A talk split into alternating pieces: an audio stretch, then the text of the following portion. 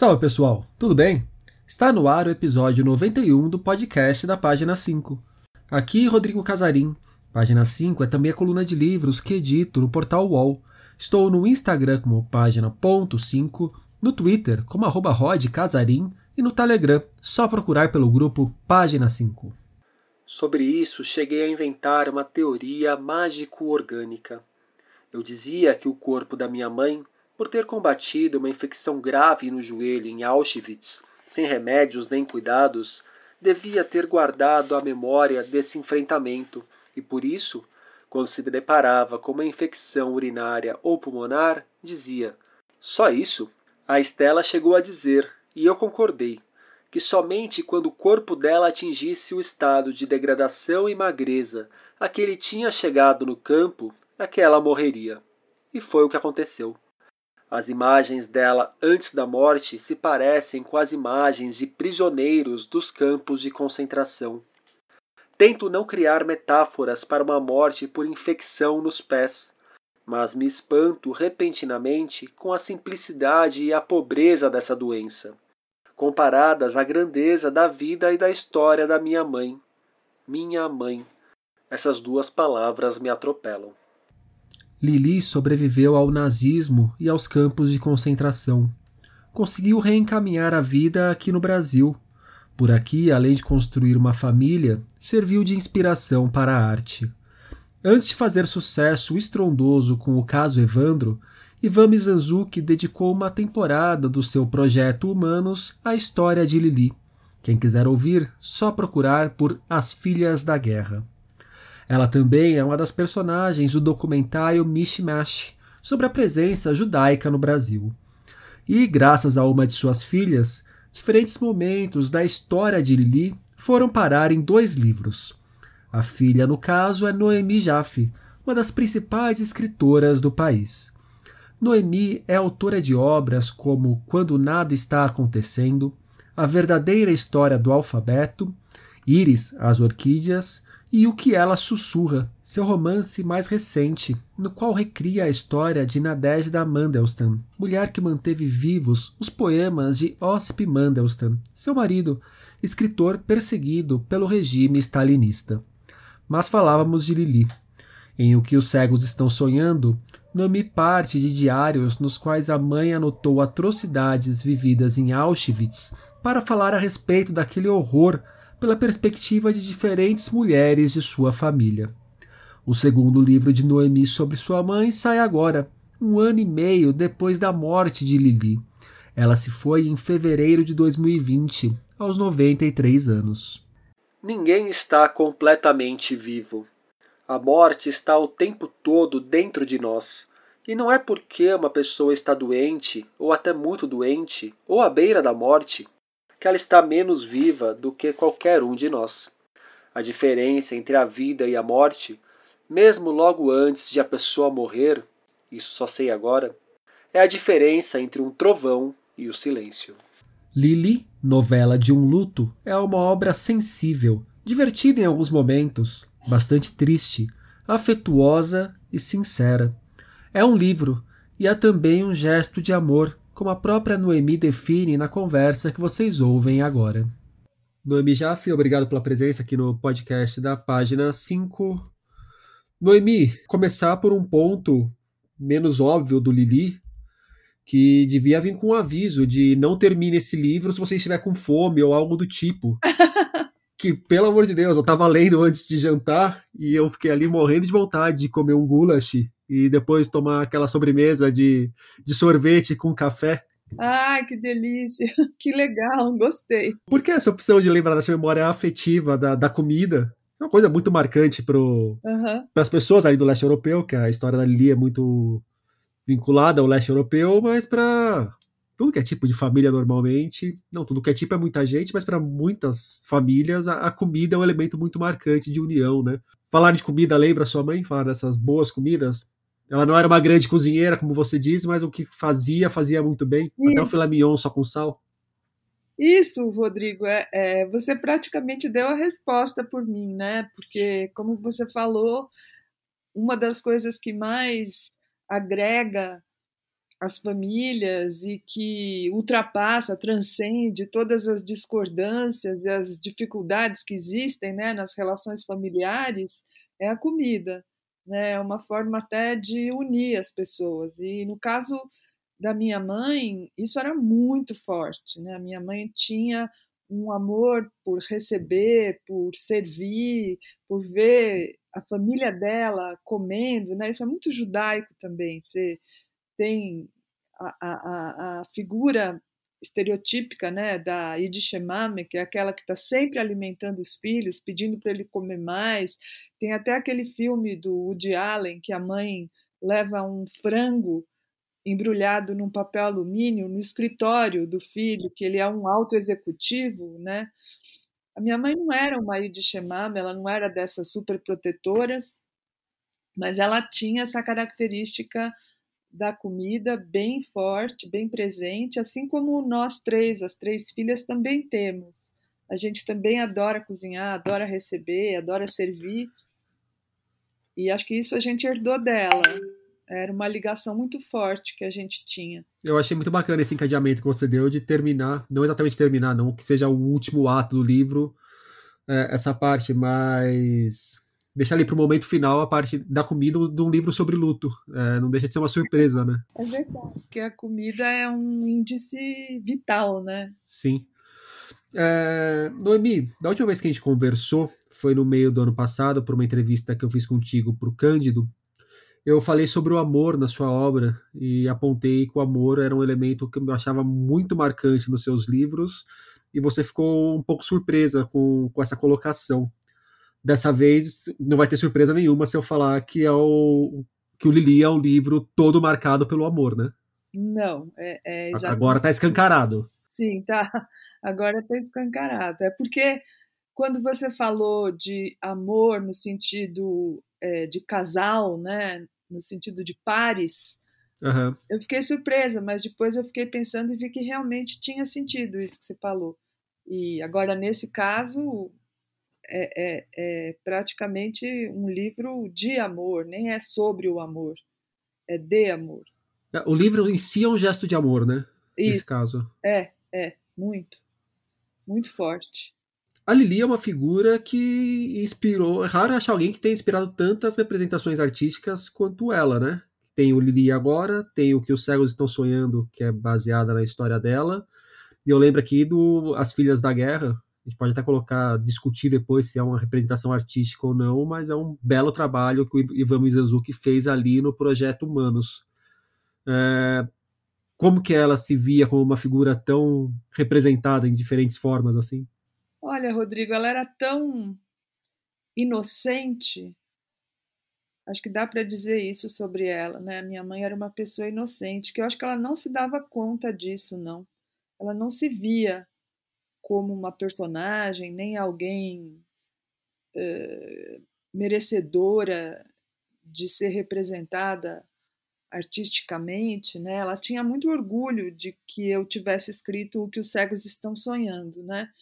Mas não porque ela tinha se transformado, né, numa figura histórica ou, ou uma personagem literária, não por isso, mas porque ela gostava que, que conhecessem a história que ela tinha vivido para que ela, ela, ela pensava que isso ajudaria a impedir a repetição da tragédia, né?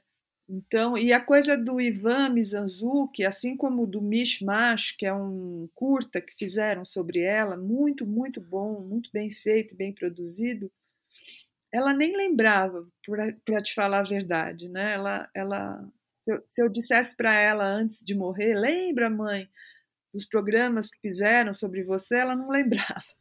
O, como que surge a ideia de escrever o Lili, Noemi? Olha, Rodrigo, não foi. Posso complementar? É, como ah, que surge a ideia e por que, que a ideia se transforma numa necessidade ou se transforma num é. impulso de escrita? Que às vezes pode ficar só é. na ideia também, né? Você, é, como escritora, então... deve ter 20 ideias por dia. Então, é, não houve a ideia, houve só a necessidade, sabe? Não foi uh, uma escrita que se seguiu a um projeto, a um, não sei, uma vontade, mas foi quase que uma extensão do meu corpo, uma extensão da minha dor. Era uma forma de eu fixar a minha dor. E como que foi pessoalmente lidar com essa dor ao longo da, da escrita? Porque um simples manifestar da dor é uma coisa, transformar esse manifestar da dor num texto literário é outra, né? Sim. Sim, é outra. É... Eu já falei isso algumas vezes, Rodrigo. Eu tive. Eu acho que não é masoquismo, não. Não, não classificaria desse jeito mas eu tive um desejo de manter a dor.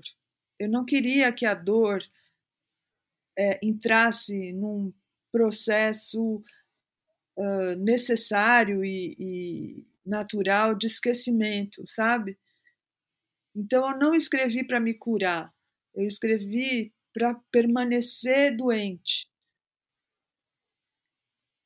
É uma coisa estranha falar isso, mas é, eu não queria que o luto é, entrasse na sua roda, no seu ciclo necessário de, de esquecimento, sabe? Por quê? Porque eu sentia que se eu esquecesse, eu iria me distanciar dela. E eu queria manter a presença dela o mais próxima possível, o mais viva possível. Eu não queria que ela se transformasse em algo meu.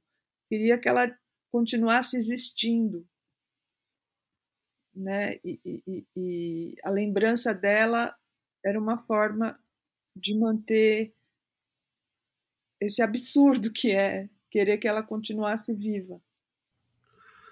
E colocar um ponto final no livro e entregá-lo para a editora de alguma forma também foi colocar um ponto final nessa nessa busca por um luto que não se encerra? Ou foi só um intervalo porque a partir do momento que você publica o livro e a gente está aqui conversando sobre ele você volta naquele ponto que você tinha enquanto estava escrevendo o livro? Olha eu acho que foram as duas coisas ao mesmo tempo. Eu acho que ter entregue esse livro ter terminado o livro né que eu terminei escrevi o finalzinho praticamente um ano depois da morte dela e ter uh, assumido que era um livro que não era somente uma extensão da minha dor, foi uma forma de cura, né? de dizer tem alguma coisa aqui se encerrando, alguma coisa que eu estou entregando para o mundo que não é mais só minha. E também foi uma forma de eu relembrar algumas coisas que eu tinha esquecido já. Uh, e que agora tem, tem vindo com mais força, que são lembranças dela, né, lembranças remotas até, mais antigas, de histórias que eu tive com ela. Eu acho que esse livro está aí no mundo e as pessoas me darem retornos né, sobre como isso impacta a vida delas, as mortes das pessoas né, que foram perdidas agora durante a pandemia e que tanta gente tem identificado tem me feito relembrar dela de uma forma que eu não esperava, sabe? Bem forte. O, de alguma forma, não necessariamente para escrever o Lili, mas enquanto vocês estavam vivendo ali o processo de, de finitude da, da sua mãe, você se cercou de outros livros referentes a luto? Sim. É, eu releio, uh, assim, quase que todo ano o livro do Bartes sobre a perda da mãe dele também. É, ele, diferente de mim, entrou num processo de luto muito profundo, depressivo mesmo, né? É, que é o Diário de um Luto. Esse é um livro que eu releio sempre. Aí tem um livro da Chantal Ackerman, também sobre a perda da mãe dela. Um livro muito bonito, bem mais longo e bem mais pessoal do que o meu, em que ela fala muito de si. É um livro que eu gosto muito.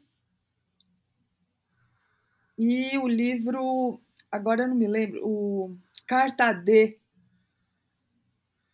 né, que é um livro de despedida do marido uh, que se despede da mulher, né, que está muito doente, e ela, ele escreve uma carta para ela. No fim, eles se suicidaram juntos. Então, esses são três livros que eu, que eu li, mas eu acho que ainda teve mais, só que eu não estou lembrando agora. O, quando eu estava lendo, Bom, dois livros de luto. Um livro de luto que está sempre me perambulando na minha cabeça é o Ano do Pensamento Mágico, da, da Joan Didion, que eu acho um ótimo ensaio sobre luto. E, e também o mais recente no, da nossa literatura é o do Tiago Ferro, né? O, ah, é, O Pai da Menina Morta. O Pai da Menina Morta. Sim, esse livro é que, é incrível. Que é, que é uma proposta já bem mais radical na, na escrita mesmo.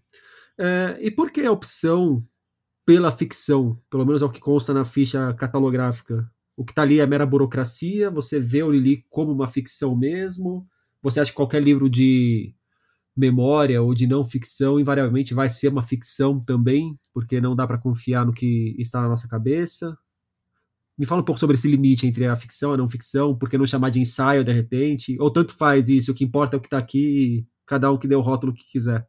Acho que é mais isso, sim. Acho que é mais cada um dê o rótulo que quiser. Acho que não é um livro exatamente ficcional, não tudo que está lá é realmente o que eu estava sentindo, o que aconteceu com ela, né? a história da vida dela, a história das uh, relações familiares, está tudo lá exatamente com os mesmos nomes, as mesmas pessoas, só que como uh, é um livro, um depoimento bem subjetivo, talvez ele mereça também o nome de novela, pela extensão também, mas uh, Aí fica para os leitores decidirem. o... Uma frase que me chamou a atenção. Eu, eu, na hora que eu estava pensando nas perguntas, eu até marquei na, aqui no livro, circulei e falei a obsessão da Noemi pelas palavras. E depois eu fiquei pensando, pô, vou falar que a Noemi tem obsessão pelas palavras e vai ser uma colocação extremamente tosca, porque todo escritor tem obsessão pelas palavras, né? mas você tem uma obsessão especial de ir atrás do significado das palavras, da sonoridade das palavras, da formação das palavras, não só o simples juntar das palavras para formar frases, para expressar ideias. E em determinado momento você escreve: Mãe é uma palavra perfeita, com a qualidade inteira dessa condição e cujo som não só coincide, mas é o seu próprio significado. Você poderia falar um pouco sobre essa ideia de mãe como palavra perfeita e me falar se mamãe já quebra toda essa perfeição? Não, pelo contrário, eu acho que aumenta essa perfeição, mamãe. Assim como o encurtamento, né? Mã, eu acho que também, acho que é mais ainda. Bom, é, eu, eu sou daquelas que acredita que um escritor, por mais impossível que isso pareça, por mais utópico, é uma pessoa que fica tentando encontrar uma coincidência entre significante e significado, né? Está sempre atrás uh, de uma forma que possa expressar uh, necessariamente aquilo que ela quer dizer. Né? E embora todo escritor saiba que isso é inalcançável, a gente fica atrás disso. Eu, pelo menos, fico, né? Uh, atrás do ritmo, atrás da sonoridade. E mãe né, com esse M que é presente em quase todas as línguas para dizer essa palavra, né?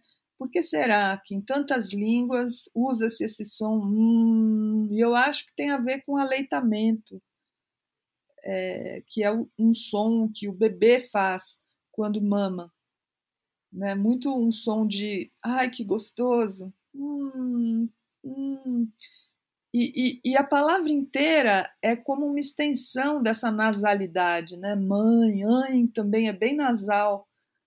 Então eu acho que é uma palavra muito é, onomatopaica, né? Quase como se fosse um, um, uma expressão de delícia, uma expressão de é, hospitalidade, de recepção, assim, hum, né?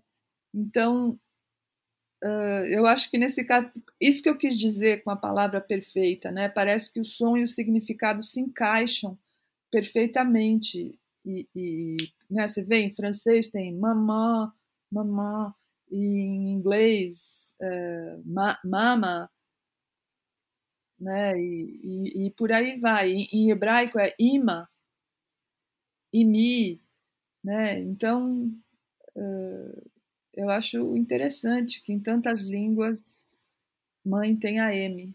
É interessante também esse um que você falou do aleitamento, que depois, mesmo após adultos, quando a gente come aquelas coisas que a gente mencionou no começo da conversa, Exato. também a gente fala, hum, hum é. é. tem a ver, né? Continua mesmo depois o, os nossos outros aleitamentos da vida. Isso, isso, essa expressão de delícia, né, ser feita com essa com esse som, eu acho que não é gratuito, né? Tem alguma relação. Noemi, em determinado momento também você passa pela questão da expectativa da morte versus o lidar com a morte de verdade. É, quando a gente está na iminência de perder alguém muito querido, às vezes a gente pode achar que está preparado ou pode achar que vai ser um ponto de inflexão se a gente não estiver preparado exatamente, a gente não vai sofrer tanto como acaba sendo quando uma coisa acontece. É, não, meio que não existe um preparo para lidar com a morte, por mais que haja a expectativa. E também você fala também um momento sobre a morte e a vida, como as duas questões estão integradas. É, são coisas que a escrita ajudou a clarear na sua cabeça, que você já tinha claro antes? É, bom, eu tinha isso um pouco claro, porque eu também tinha perdido meu pai.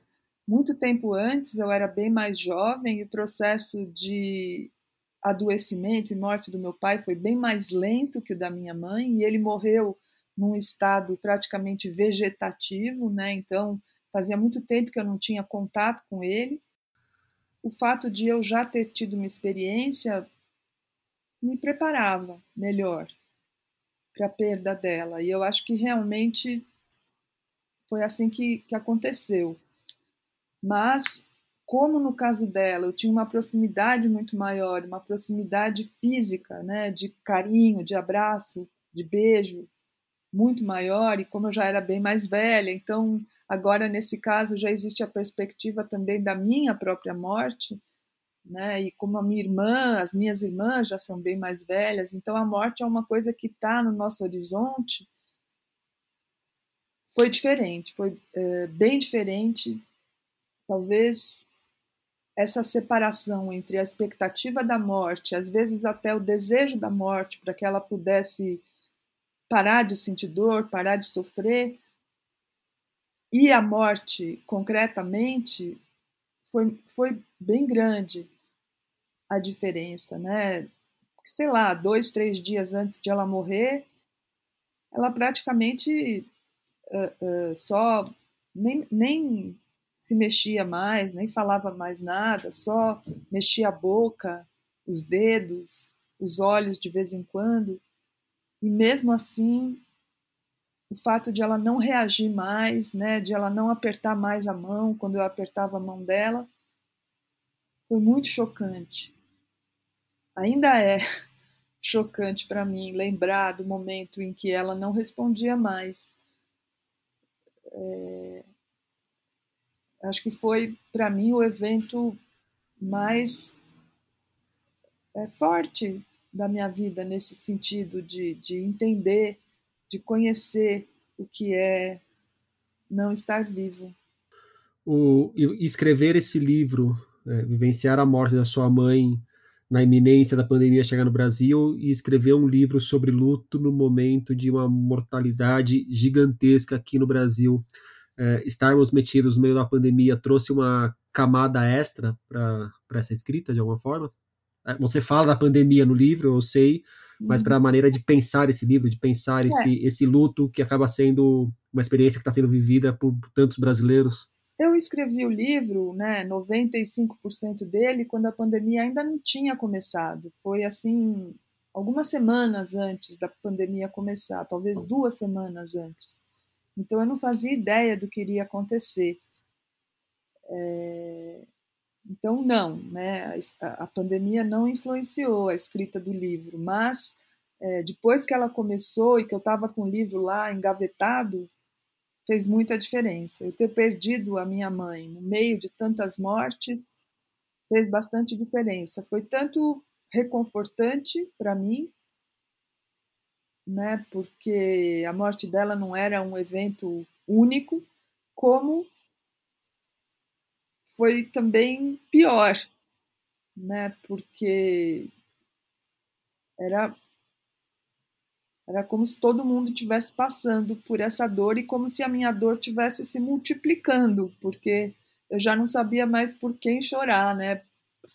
Se era pelas pessoas que estavam morrendo, se era pelo país que está morrendo, se era por ela. É, não saber pelo, mais pelo que chorar, eu acho que é uma frase que resume bem o que é ser brasileiro ultimamente, né? Total.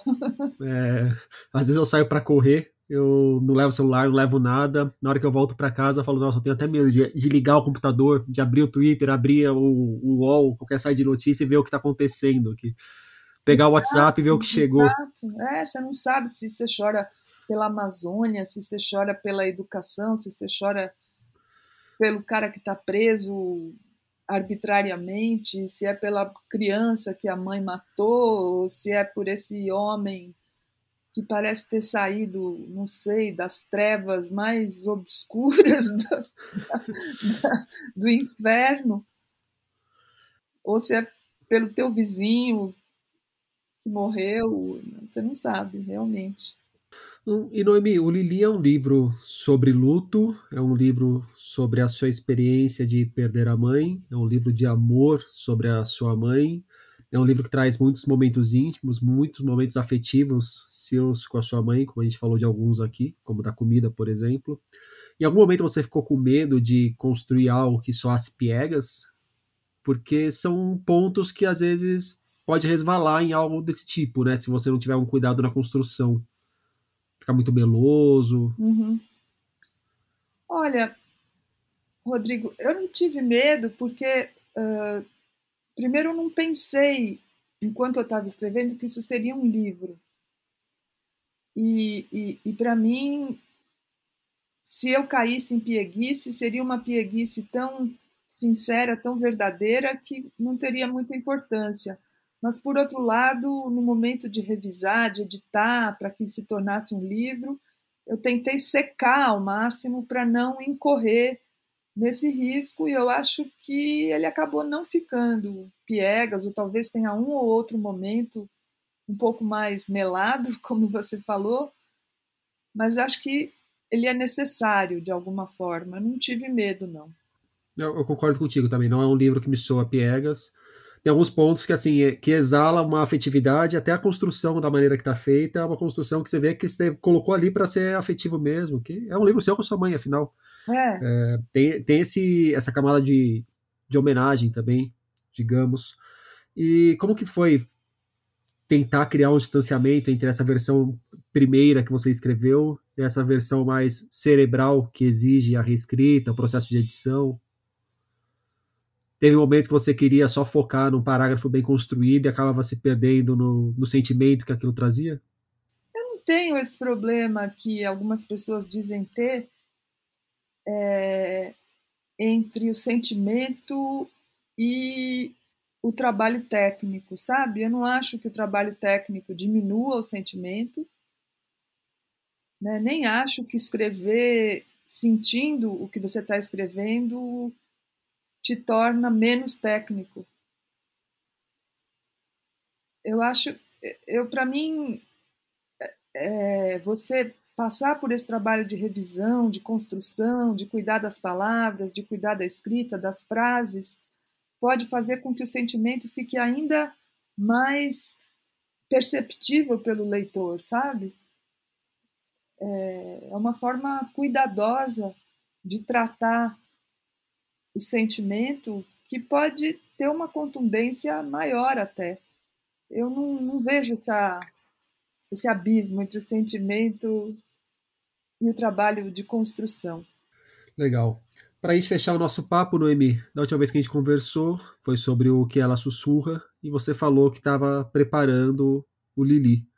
Agora a gente está conversando sobre o Lili. O que, que, vem pro, o que, que vem pro meio do ano que vem? para a gente conversar de novo. Tá. Eu estou escrevendo um livro sobre escrita literária, né, tentando passar para o papel o tanto de experiência que eu adquiri ao longo de mais de 30 anos trabalhando com isso, com o ensino de escrita, e tentando sintetizar em alguns princípios básicos o que eu penso que é necessário para que um escritor se dedique a escrever ficção. Então vamos ver se eu consigo terminar, porque eu estou com tanta coisa, fazendo tanta coisa, que eu não sei se eu vou conseguir, mas estou tô, tô escrevendo, estou tentando. Noemi Jaffe, muito obrigado pela conversa. Obrigada a você, Rodrigo. Lili, novela de um luto de Noemi Jaffe, sai pela Companhia das Letras. Em setembro, os assinantes do Clube Inéditos da TAG receberão primeiro aqui no Brasil o novo livro de Paula Hawkins, que começará a ser distribuído em todo o mundo no começo do mês que vem. O clube de assinaturas não divulgou o título da obra em português, mas no original ela se chama A Slow Fire Burning. A promessa é que o romance siga a pegada de thriller que consagrou Paula. Nascida no Zimbábue, a escritora mora desde 1989 em Londres. A Garota do Trem, suspense com forte pegada psicológica, foi o romance responsável por projetá-la internacionalmente. A obra foi traduzida para cerca de 40 idiomas e já vendeu mais de 23 milhões de exemplares. No Brasil, A Garota do Trem saiu pela Record, em tradução de Simone Campos. uma leitura de encontro, encontro consigo ou com as pessoas próximas, encontro com intimidades. Assim que Ana Lee Soares define Domingo, sua estreia na ficção. A Ana é colega jornalista, produz conteúdo sobre literatura para o YouTube e o Instagram. No romance, a escritora mergulha no íntimo de sete mulheres, sete personagens ilha, como ela mesma chama. Domingo é um convite para olhar para dentro, para respirar as pequenezas da vida, aquilo que chamamos banalidades, talvez, mas que dizem tanto de nós mesmos, da vida humana. Conforme escrevo no prólogo, o que conto são detalhes, fracassinhos cotidianos ou alegriazinhas escondidas em pensamentos que surgem do estômago. Para mim, a percepção de estar vivo, essa epifania de ser presença, de felicidade, a tangibilidade de nossas histórias, tudo isso está escondido em fragmentos, em horas da semana, de um domingo a outro. Afinal, o que somos, senão reunião de memórias recolhidas em domingos? É sobre isso que eu quis escrever, essencialmente. Em domingo, o leitor encontra as histórias de sete personagens ilhas, como as chamam, essas sete mulheres que são muito diferentes entre si, mas que estão conectadas por elementos diversos, mais sutis ou mais revelados, por suas vivências, por suas histórias. Recorro aqui às palavras de Maria Valéria Rezende, que escreveu no prefácio o seguinte: Cada capítulo tem o nome e a história de uma mulher, mas, na verdade, do conjunto poderíamos dizer que conta a, a vida de todas as mulheres, os desafios comuns a todas elas. No romance, há temas como o amor, a solidão, as maternidades, o luto, as memórias familiares, a violência urbana, relacionamentos tóxicos, as alegrias e as dores de estar no mundo em corpos femininos. Assim, acredito que Domingo é um romance em que as leitoras e os leitores podem se encontrar ou encontrar personagens da vida real muito próximos. Aliás, muitas pessoas que já leram Domingo vieram me falar coisas como: "O Molara me lembra alguém. Tem uma tia igual a Albertina." Lembrei da minha infância lendo Isabela, ou deu saudade de minha avó com a Maria Augusta. Mais frequentemente ainda dizem: Eu me identifiquei muito com Beatriz, com Bárbara, Carolina ou Sofia, ou Eu sou Bárbara, eu sou Beatriz, eu sou Sofia, assim por diante, sabe? Então, eu posso dizer sem constrangimento algum, porque afinal são as leitoras e os leitores que andam afirmando isso, que a leitura de domingo é uma leitura de encontro, de encontro consigo ou com histórias próximas, de encontro com intimidades. Porque é esse olhar para dentro que disse antes, é um costurar entre a sua história e as histórias que conto, as histórias de Beatriz, Bárbara, Sofia, Isabela, Omolara, Antônia e Carolina. É isso, Casarim. Agradeço o espaço. Um forte abraço a todas e a todos. Encontro vocês em domingo. Domingo, de Anali Soares, chega aos leitores pela Instante o coração humano como nosso paraíso e nosso inferno. É esse ponto, esse lugar perigoso e misterioso, que a escritora Tailane Cruz busca tocar nos contos de O Sol dos Dias. Tailane estreou no gênero em 2015 com Aula de Dança e Outros Contos. Em 2018, lançou A Pele das Coisas, sua segunda incursão nas histórias breves. Ela deu uma palavra para gente sobre o novo trabalho. Bem, esse livro é, são contos, e nos contos desse livro é, eu tento tocar é, um lugar que eu costumo chamar de nosso paraíso e nosso inferno, que é o coração humano. E esse coração humano como uma grande consciência que pode ou não né, no, nos aparecer, no, no ser revelada no cotidiano mais é, aparentemente ordinário.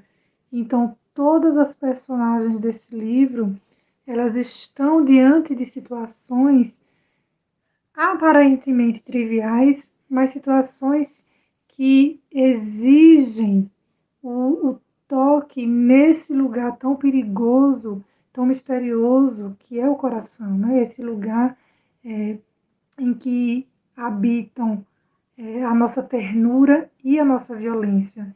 Então, os contos, mesmo aqueles que tocam em temas mais duros, em temas é, mais violentos, eles são permeados por essa ternura.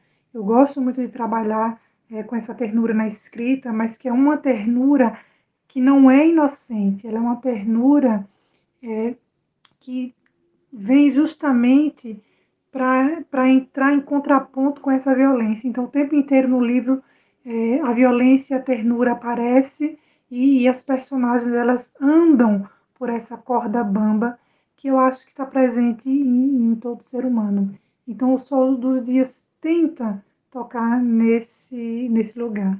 O Sol dos Dias, de Tailane Cruz, sai pela Penalux um livro que reúne 27 cartas escritas por grandes nomes da cultura alemã e selecionadas pelo filósofo e crítico literário Walter Benjamin, um dos intelectuais mais importantes do século XX. É isso que o leitor encontra em Gente Alemã, livro publicado pela primeira vez em 1936, na Suíça. A reunião de correspondências de pensadores humanistas foi um esforço de Benjamin para tentar, de alguma forma, contrapor a ascensão do regime nazista. Agora, Gente Alemã ganha uma edição aqui no Brasil. Quem falou um pouco sobre o livro foi Denis Raduns, cabeça à frente da Nave Editora. Gente Alemã, Deutsche Menschen, livro organizado por Walter Benjamin, é a primeira publicação em língua portuguesa desta antologia de cartas, publicada originariamente na Suíça em 1936, em que Benjamin reúne 27 cartas de pensadores humanistas alemães como Goethe, Hölderlin, Büchner, Pestalozzi, os irmãos Grimm, e que tem entre destinatários pessoas como Nietzsche, como Immanuel Kant, todas elas comentadas por Benjamin com a função de apresentar aquele público dos anos 30 na Alemanha, diante da ascensão do regime nazista, todo um passado humanista da cultura alemã. Essas cartas foram publicadas inicialmente no jornal Frankfurter Zeitung em 31 e 32 e tinha a função também para Benjamin de fazer parte dos seus estudos sobre a classe burguesa alemã e o seu declínio naquele, naquela década. Na edição brasileira temos a tradução de Daniel Martineschen, a apresentação de Márcio Seligman Silva, pós-fácil de Susana Escramin, e temos, é, neste momento da cultura mundial é, a intenção de retomar este pensamento benjaminiano, trazendo ao Brasil essas cartas que têm é, no seu intimismo, é, nas suas intenções pluralistas, algo a dizer sobre o presente. A edição brasileira também conta com o subsídio do Goethe Institut de Munique, pelo Programa de Promoção de Traduções de Livros Alemães a Línguas Estrangeiras. O livro pode ser conhecido no site da Editora Nave www.editoranave.com.br. Relembrando, Gente Alemã, organizado por Walter Benjamin, sai pela Nave Editora, em tradução de Daniel Martinesken. E por hoje é isso aí, pessoal. Indique o podcast para os amigos e para os inimigos. Um abraço, um beijo, um aperto de mão e até a semana que vem.